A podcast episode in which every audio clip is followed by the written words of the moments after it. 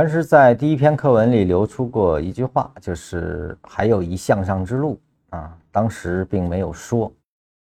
那么在二十三课呢，实际上禅师指出了这个向上一路啊。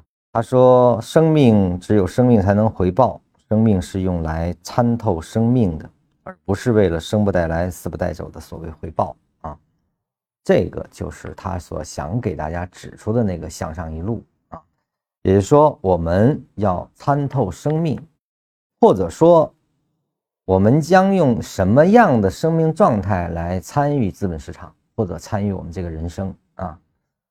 他说的这个向上一路呢，在后文中又有更明确的指出，就是说要真正的自由和解脱，而且这个解脱和自由是大自由、大解脱，而且呢，是从五浊恶世。甚至是五浊恶世中，这种五毒最繁盛的资本市场中获得大自由、大解脱啊！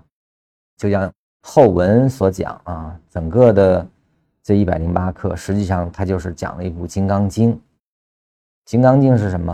《金刚经》是佛法的非常经典的经文啊。